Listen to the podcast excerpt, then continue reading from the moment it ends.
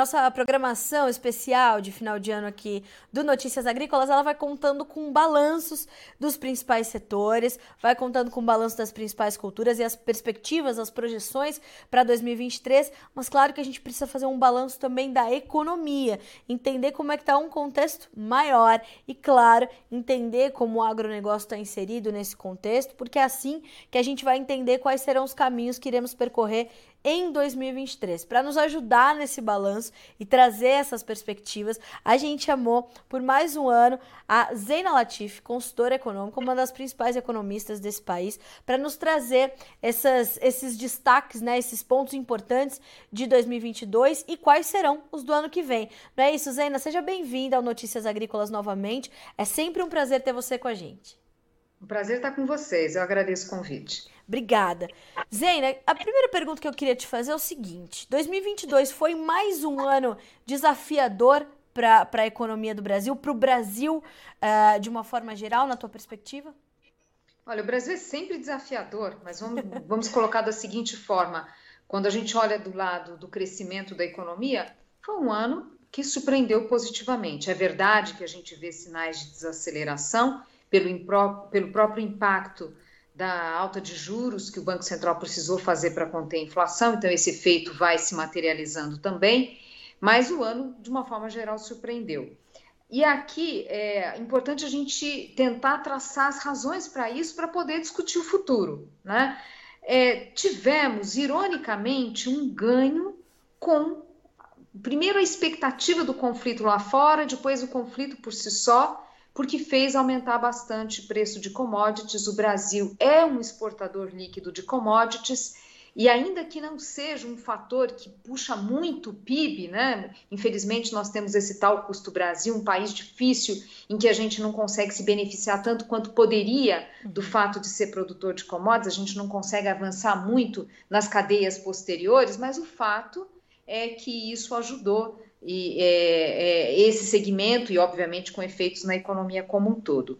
Teve também uma natural normalização né, do setor de serviços nesse pós-pandemia, que também ajudou, e impulsos governamentais, impulsos fiscais que também ajudaram é, a puxar a economia mais do que se esperava.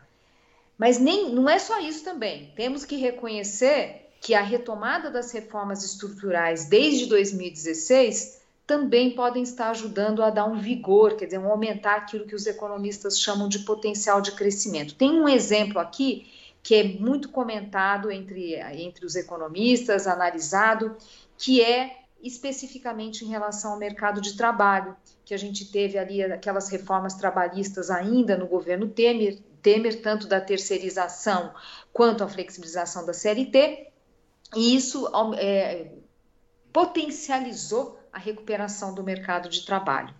E, claro, as reformas que têm sido feitas desde então, e a gente vê um, por exemplo, nos marcos regulatórios, é, de alguns setores, isso também ajudando na volta de investimento. Então, tem fatores conjunturais, tem fatores estruturais, o ano surpreendeu.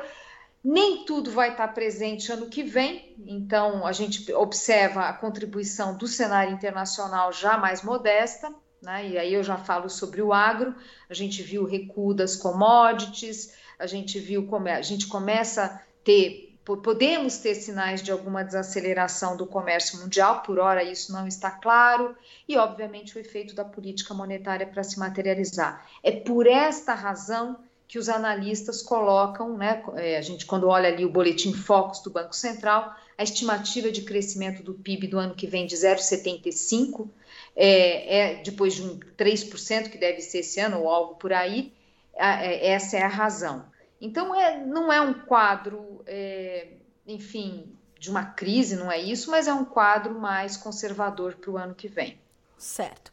Uh, antes da gente entender, portanto, um pouco mais desse, desse quadro para o ano que vem, Zeina, você é, citou né, na sua primeira, na primeira parte da sua fala, você fala sobre essa questão da inflação. Uh, como é que a gente deve entender esse processo é, a partir daqui? Né? Nós temos de fato uh, um controle da inflação, ela está controlada, isso é tem vida útil ainda é, suficiente para a gente seguir? Ou isso pode estar tá num, num, numa fase final por conta dessa questão dos juros? Como é que a gente entende a continuidade desse processo? Muito bem. Olha, a inflação, vou dar só alguns passos atrás para poder responder objetivamente a sua pergunta. A inflação, ela foi uma mistura de excessos de estímulo à demanda no Brasil e no mundo né? Uhum. É, estímulos fiscais e, obviamente, num contexto de restrições do lado de oferta por causa de pandemia. É, por causa da pandemia. Então, de fato, a gente teve aí esse descasamento de oferta e demanda. O Banco Central, portanto, precisou agir porque tinha esse componente da demanda, não é só oferta, tem um componente da demanda. E os dados do consumo das famílias mostram isso. A gente acabou de falar aqui de um PIB que surpreendeu em 2022, Sim. em parte por causa desses estímulos. Bom, por isso o Banco Central precisou agir. Esses fatores associados à oferta, eles têm distensionado, né? Uhum. É, a gente observa tanto pelo, pela queda de preços de commodities, mas também é, quando a gente é, analisa é, alguns setores que vinham sofrendo falta de insumos, de fato isso vai é, foi já perdendo força, né? Quando a gente olha o comportamento da inflação no atacado, não há dúvida né, que, que o pior já passou e faz tempo, né, a gente tem um comportamento benigno, então mostra que tem menos pressão de custo para se materializar do atacado para o varejo. Né? Então o pior passou, é verdade. Mas o fato do pior ter passado, e portanto não estamos falando de um quadro de descontrole inflacionário, não quer dizer que tem vida fácil para o Banco Central, não quer dizer que a gente tem uma redução forte da inflação. Claro, houve a medida do governo federal de reduzir taxação de energia, né, combustível, comunicações, algumas vão ter que ser, vão, ser, vão ter que ser retomadas, né, essa taxação, porque o custo fiscal é muito elevado. Não sabemos bem o timing disso quando a gente olha declarações do time de transição do próximo governo, as falas ainda são dúbias, é precisa é, eliminar esses, é, é né, voltar à tributação, mas ainda não sabemos o time, então ainda não está claro.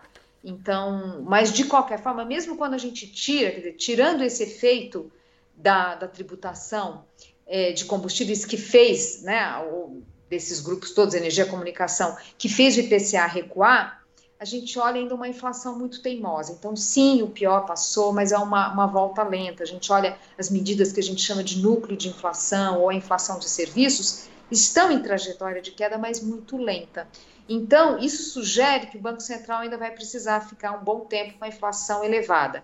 O Banco Central, na sua comunicação, perdão, com a taxa de juros elevada, o Banco Central, na sua comunicação, tem colocado a preocupação com a gestão dos gastos públicos a gestão da política fiscal. Então, temos todo esse embrólio aí, essa discussão da PEC da transição no Congresso, que está embutindo ali um, um risco de um risco ali de, de fiscal relevante, né, um risco relevante que está ali, e isso é um motivo de preocupação do Banco Central, tanto pelo estímulo à demanda, quanto pelo fato de despertar ali preocupação dos agentes econômicos, isso acaba pressionando o câmbio, acaba pressionando a, inflação também.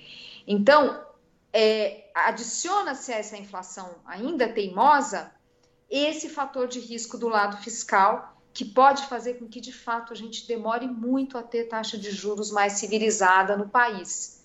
Então, sim, é uma fonte de preocupação. O fato de estar controlada não quer dizer que o quadro é benigno para a inflação. É uma inflação ainda muito teimosa, ainda que com uma tendência de queda. Esse cenário composto, é, Zeina, portanto, dessa questão dos juros, dessa questão da inflação, uma coisa para tentar controlar a outra, isso impacta uh, no nosso cenário de investimentos, no nosso cenário de crédito, isso pode mudar a dinâmica. Uh, do, do, desenrolar da economia, do, do, do, circular da economia a partir desse, dessa necessidade do Banco Central de manter ainda elevadas as suas taxas de juros?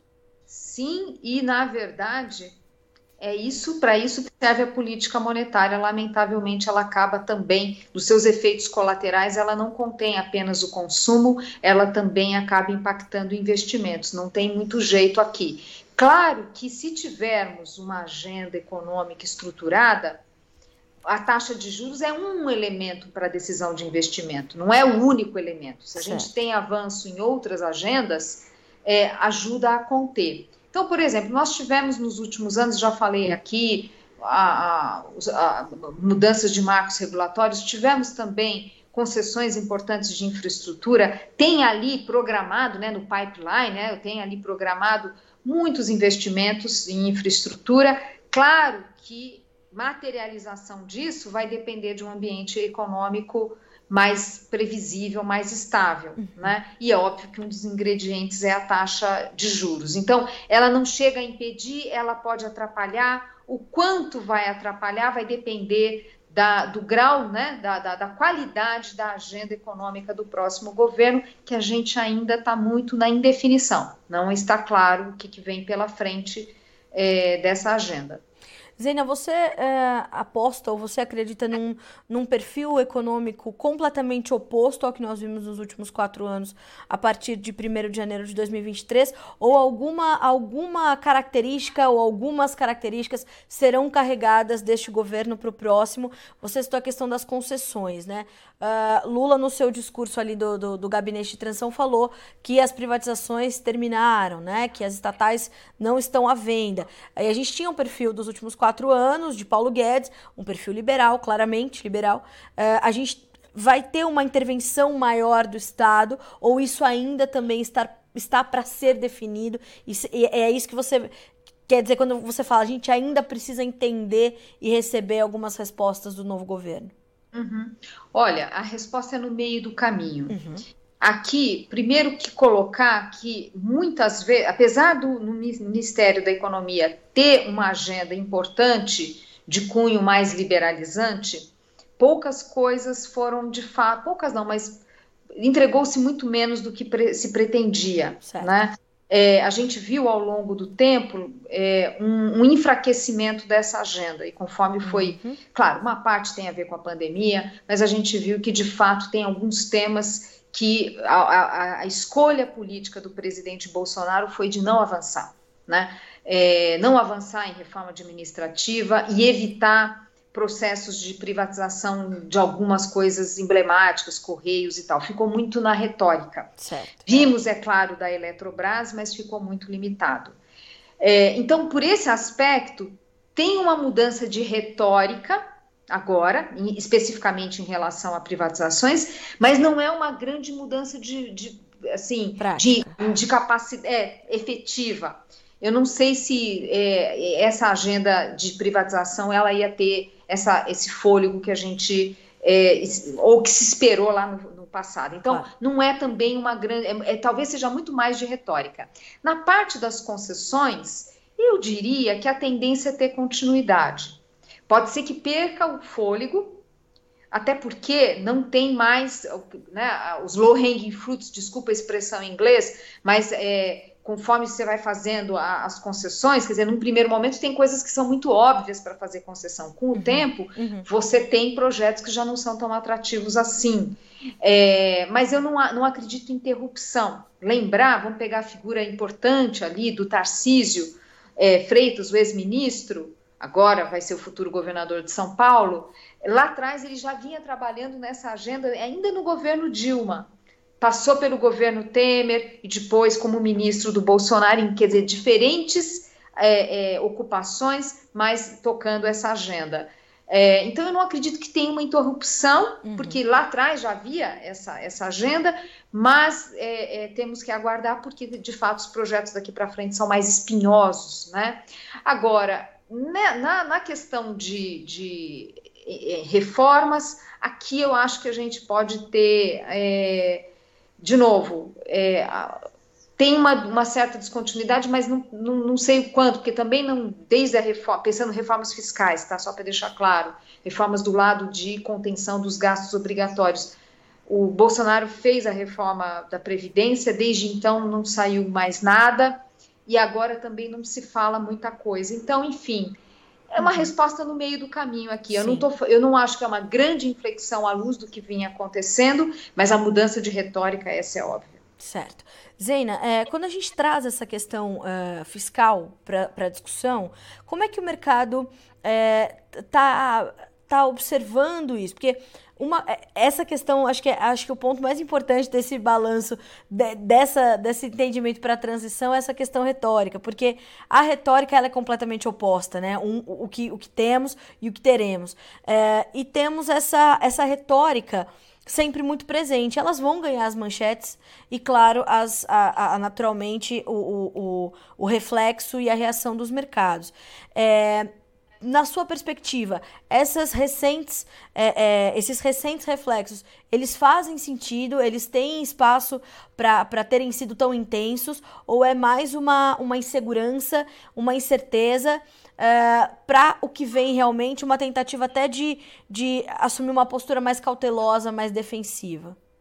Olha, é, eu diria para você o seguinte: está é, sendo muito ruidosa essa comunicação essas sinalizações do próximo governo. E a PEC é, da transição, a gente pode até, é muito possível que tenha mudanças na Câmara, é, mas por hora as notícias ali não são boas. Né? É verdade que, em parte, foi, tem coisa que foi aparada ali, né? Uhum. De fazer uma, uma concessão maior de despesas fora do teto por quatro anos, de tirar definitivamente o futuro Bolsa Família ou Auxílio Brasil do teto. Então, claro que algumas coisas ali foram aparadas, mas ao mesmo tempo que foram aparadas, outras foram colocadas e que dão imprevisibilidade, brechas que foram colocadas ali para aumentar gastos, que traz uma imprevisibilidade em relação à trajetória das despesas como proporção do PIB. Então, o mercado, com razão, reagiu mal, porque não é só uma discussão do risco fiscal que aumentou, mas também é, todo esse processo muito ruidoso, gerando muita volatilidade. Então, nós não temos ali o que seria um plano de voo, nem acho que era o caso já de ter coisas detalhadas, não se trata disso, mas de parâmetros ali para a gente se guiar, né, para os mercados se guiarem, os agentes econômicos, em relação à gestão da política fiscal. Então, o grau de incerteza está muito elevado. Está muito elevado. Recentemente houve aí falas do, do futuro ministro da Fazenda, do Haddad, em que ele traz um pouco essa, essa discussão sobre a importância da disciplina fiscal, mas muito vago, muito uhum. vago, e depois de uma sequência de, de, defesas da necessidade de aumentar gastos. Então, vamos ter que aguardar, acho que a gente ainda vai ter tempos de muita volatilidade não sabemos exatamente qual é a agenda, porque se falou muito em aumentar gastos, mas pouco ou, ou nada de é, como controlar lá na frente, como evitar que a dívida pública fique numa disparada sem fim, quer dizer, sem ter perspectiva de, de correção de rumos adiante. Está muito solto ainda. É, essa volatilidade eu acho que ela vai continuar. E lembrando que volatilidade não é sempre para pior, tem dia que vai melhor, reage a alguma fala, reage a alguma notícia. A impressão que dá é que é um governo que fica testando ali os limites do mercado, que também eu vejo com preocupação, porque é uma volatilidade que machuca muito o lado real. Né? No câmbio, a situação só não é pior, a gente olha o câmbio ali mais ou menos comportado, mas é que, na verdade, como a gente tem visto nos último, no último mês uma tendência de enfraquecimento da moeda americana no mundo, né, com a esperança que o Fed não tenha que, o Banco Central americano não tenha que subir tantos juros assim, então a moeda americana perdeu um pouco de força. Então, na verdade, parte do que a gente está vendo aqui no Brasil é só por causa do contexto internacional. Na verdade, era para a taxa de câmbio estar tá caindo no Brasil. Nos meus estudos ali, era para estar tá abaixo de 5, com folga né? Era para estar 5,60, 5,70 se a gente estivesse acompanhando o, o, a, a tendência mundial. Então, só para colocar que tem muita, muita fonte de incerteza ainda e acho que, que isso não, não vai ser superado tão cedo. Eu acho que até que a gente tenha clareza do time econômico e do plano de governo, a gente vai continuar tendo essa volatilidade. Meu próximo ponto contigo era, era de fato o câmbio, uh, porque quando a gente olha para essa questão, né, Zeina, a gente tem é, que entender que um, um câmbio, uma, uma moeda americana é, valorizada, é positiva para as nossas exportações, no entanto, negativa para os nossos custos de produção. De outra forma, se a gente tem também uma situação inversa, a gente tem os prós e contras. Quer dizer, também serão tempos de volatilidade para o dólar e queria entender, então, mais detalhadamente a sua perspectiva para esse ponto, porque para o nosso setor isso é completamente importante essa, essa necessidade de entender, né, o do produtor ter que achar o meio do caminho ali para exportar com um dólar confortável e importar seus insumos também com um dólar é, que seja conveniente para fechar seus custos de produção é uma das maiores preocupações, acho que durante o ano todo, viu? Uhum. Olha, muito importante isso. Você sabe que a capacidade nossa de economistas de projetar o câmbio é se é que existe, ela, ela é muito é, desprezível. Assim, gente, é muito difícil porque é um preço de ativo. Mas acho que vale a pena colocar alguns pontos aqui. Primeiro, então, muito cuidado com a volatilidade. Muito cuidado. Momentos que o câmbio caiu, olhar com reservas e vice-versa, porque realmente vai ser volátil. Agora, olhando os determinantes aqui principais, fatores externos e fatores internos. A gente tem visto esse enfraquecimento da moeda americana. Pessoalmente, eu acho que o fôlego é curto porque é um ajuste, né, é uma, um enfraquecimento na margem depois de uma disparada. E essa disparada era muito em função da, da, da alta de juros do Banco Central. Tem limites para essa queda do dólar lá fora. Tem limites, porque, bem ou mal, a economia americana, no relativo, está indo bem em relação ao resto do mundo. E a gente está falando que talvez o Fed não tenha que puxar muito juros, mas, de qualquer forma, é um patamar mais elevado. Então, eu acho que a tendência do dólar se manter forte lá fora, ainda que nos últimos dias tenha, né, no último, no último mês tenha tido essa correção depois da, da puxada mais forte. Então, Sim. primeira coisa.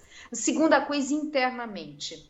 Uma vez que parece ser, mesmo que você tenha ali momentos que a gente vai ver alguma sinalização de responsabilidade fiscal, é, acho que em alguns momentos a gente vai ter isso, quer dizer, na hora que definir qual vai ser a regra, quer dizer, acho que tem, tem atenuantes, mas acho que de uma forma geral é um governo que vai tentar puxar essa, essa, essa, esse, essa, essa, esse viés para mais gastos. Uhum. Isso significa é, que a gente tende a ter a taxa de câmbio é, descolada em relação ao resto do mundo. Né? Uhum. A inflação mais alta, é verdade, então o câmbio real uhum. sofrendo, mas é, o fato é que eu acho que esse descolamento que a gente tem da taxa de câmbio em relação ao que seria sugerido pelo cenário internacional, dizer, eu acho que vai estar elevado. Então, eu acho que é um, é um, é um cenário, tudo isso para dizer que é um cenário de, de dólar alto. Certo. Né? Esse é um cenário de dólar alto, mas com volatilidade, por isso tomar cuidado. Do ponto de vista de você, você, tocou, você tocou no assunto pressão de custos, que foi algo que impactou muito o agro este ano, uhum. né? É, a impressão que dá, olhando os dados da, da, inflação na atacada, é que já descomprimiu, mas os preços estão altos, mas pelo menos Sim. acomodou um pouco, não estava naquela alta, naquela espiral que a gente viu uhum. na, no início do ano, muito associado à guerra na Ucrânia. Então, acho que o pior já passou. É, então, assim, uma coisa é preço alto, outra coisa é crescente. Acho que a tendência é acomodar. Então, nesse aspecto de balanço aqui entre câmbio e pressão de custos, eu acho que é um retrato na margem mais benigno do que foi 2022. Mais benigno do que foi 2022 para o agro. Sim. O agro acho que vai ter que olhar, claro, a dinâmica internacional, né? Não tem muito jeito. A gente teve um ano de 2022 que não foi ruim, mas de acomodação de volume exportado, não foi ruim, são valores altos, mas já num crescimento mais modesto, e é sempre a importância de pensar em diversificar mercados, né? Seria interessante essa diversificação. Sim. É, mas eu não vejo exatamente um ano ruim, não. Acho que, claro, tivemos anos ali excepcionais para o agro, 2022 foi de acomodação, mas não vejo um quadro ruim.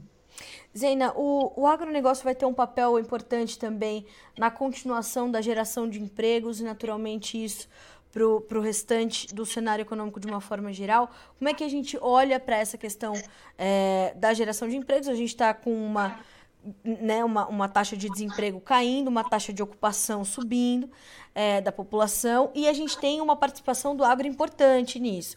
É, tende a continuar, a gente tem espaço para que isso é, continue é, é, se registrando dessa forma. Como é, que, como é que a gente entende o agro nesse contexto e, claro, é, isso tudo nesse contexto maior econômico do país? Olha, o agro não é o grande puxador de emprego, né, pela própria natureza. A gente está falando de uma atividade que ela é muito mais é, intensiva em capital. Né? Ela não é uma grande puxadora. Claro que para algumas regiões do país faz muita diferença. Eu diria para você, é, tem duas coisas aqui. Primeiro, a importância, é claro, para o setor externo e para a inserção do país, inserção mundial do país. O Brasil como um player importante e o agro como um setor é, vibrante da nossa economia. Então, é quase que o nosso cartão de visita, vamos dizer assim.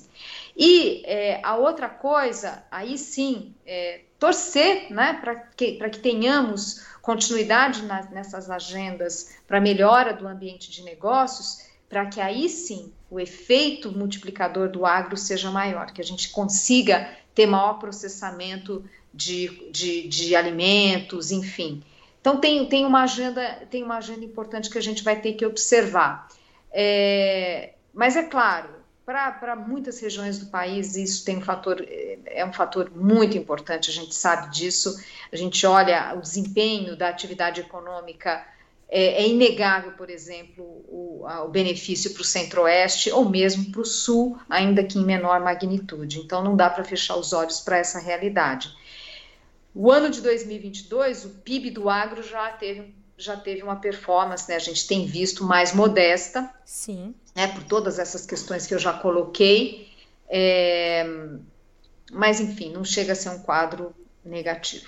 Zena, a gente conseguiria é, mudar esse cenário dessa, né, dessa o Brasil também você trouxe isso no começo da sua fala, que a gente tem um benefício claro por sermos exportadores de commodities e tudo mais, mas que a gente não consegue né, é, absorver tudo aquilo que poderíamos. A gente conseguiria é, trazer para as agendas econômicas mudanças que pudessem é, nos permitir absorver mais esses resultados? Uhum. Olha, tem uma, veja, não tem bala de prata, mas tem uma agenda que aqui eu tenho uma visão otimista, que é a reforma tributária de criação do imposto sobre o valor adicionado, ou valor agregado, o IVA. É, essa reforma ela está muito madura para ser aprovada. Aqui eu me refiro, a minha preferência é pela pela PEC 45 que está tramitando na Câmara e que foi um compromisso do Geraldo Alckmin ainda na campanha e que tem sendo, sido, sendo defendida pelo eh, Fernando Haddad, que está né, colocando ali o Bernard Api, que foi eh, peça importante no desenho dessa política, como secretário especial para a questão tributária. Então, isso é um passo muito importante, um passo para melhorar o ambiente de negócios do país, para elevar a competitividade da nossa indústria. Não resolve a fatura? Não resolve, mas eu diria que é um passo largo. Né? Esse é um passo muito importante. E foi uma, uma das primeiras declarações, ainda sem ter o seu nome oficializado, de Fernando Haddad, que o governo Lula daria e tem como uma das suas prioridades a reforma tributária, né, Zena?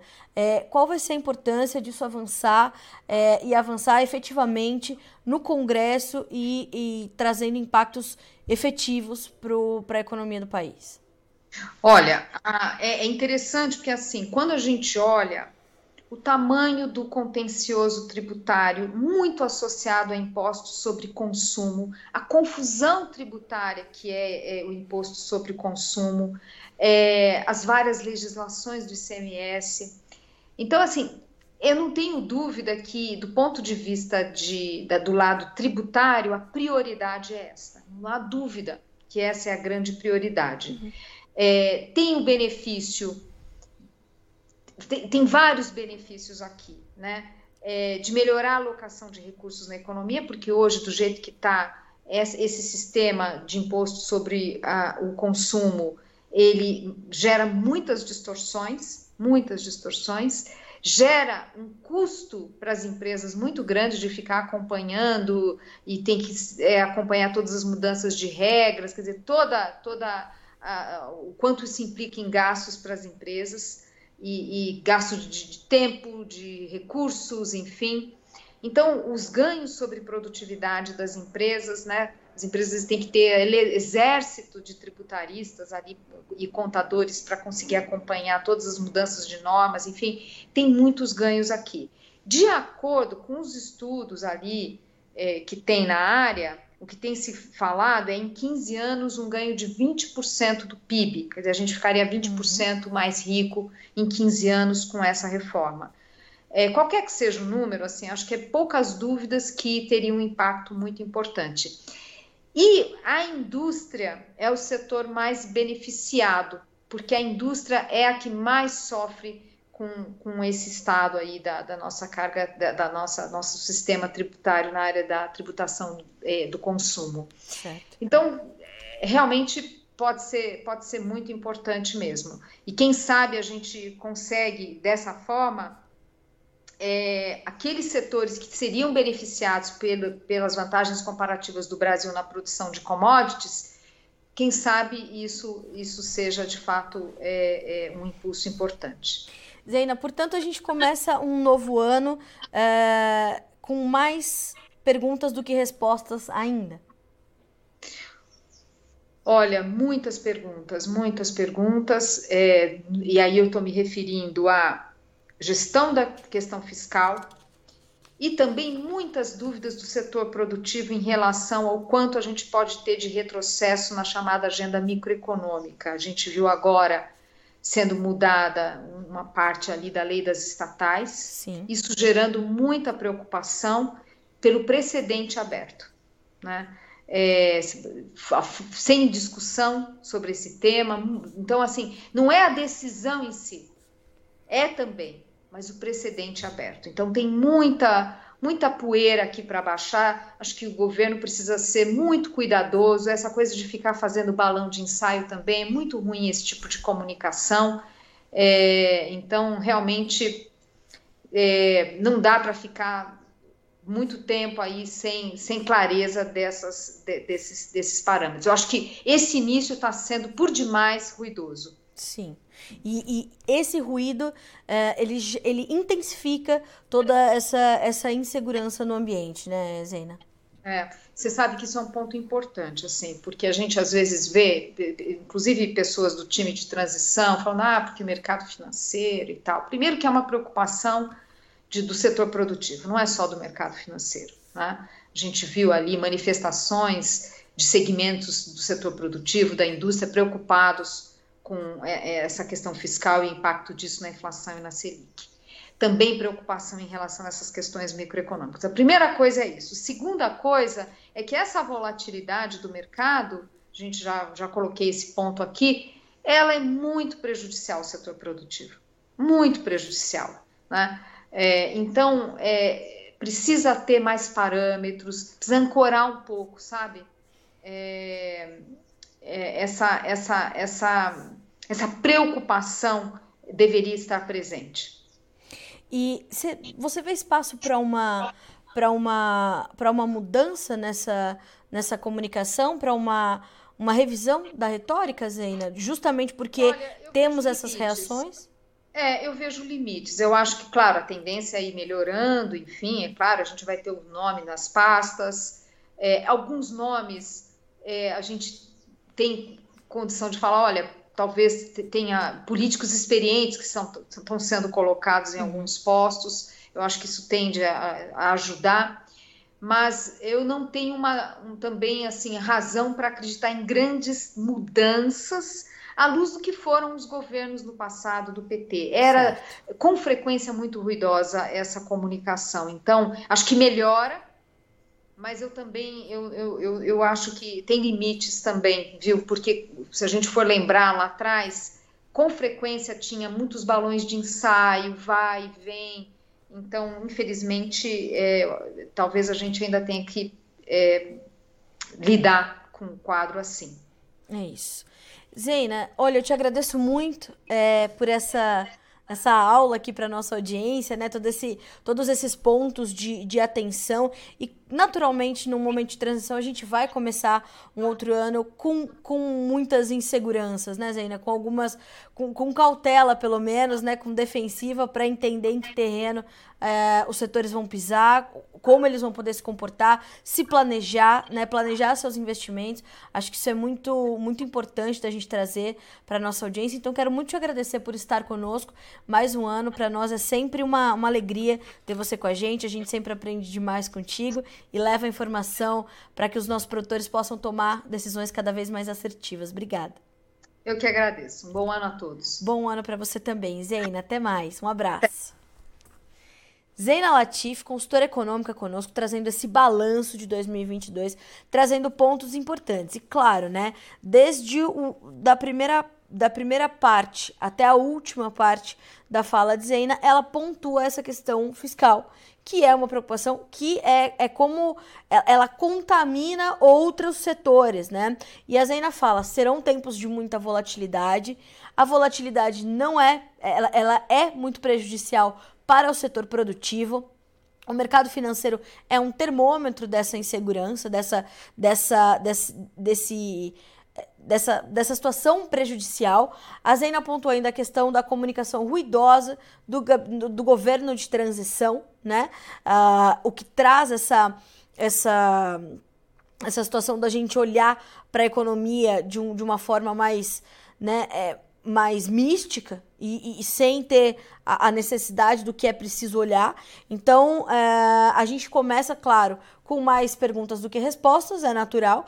Uh, e essas preocupações todas. Nós temos um balanço é, positivo para 2022, que, como disse também a Zeina, surpreendeu. 2022 surpreendeu, vai se encerrando com uma alta de quase 3%, ou de 3% em média, aí de acordo com as expectativas, com as estimativas, né, do nosso PIB, produto interno bruto. É, nós temos um controle da inflação, mas como explicou também a Zena, ainda temos uma inflação teimosa e uma inflação que tem uma tendência de queda lenta, por isso precisa ser monitorada.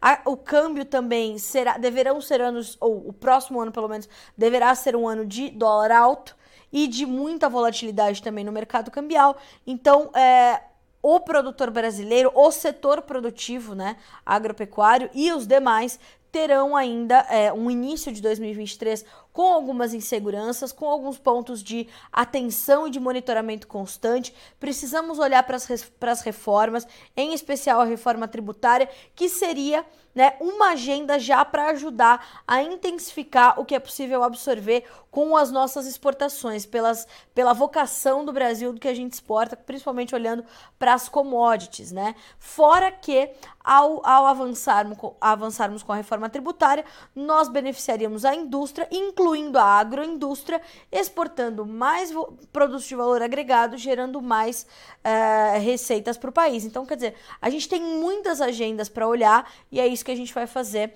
uh, e monitorar a partir de 1 de 2023, entender em qual ambiente uh, a economia do país vai se moldar né? Acho que é mais ou menos por aí. A gente tem, eu tenho recebido muitas perguntas aqui no Notícias sobre essa, essa questão econômica e a gente tenta trazer então a, a, a resposta para a maior parte delas nessa entrevista da Zena aqui no nosso na nossa programação especial de final de ano. A gente fica por aqui com esta entrevista, com essa programação, mas ela continua para que vocês sejam os produtores rurais mais bem informados do Brasil.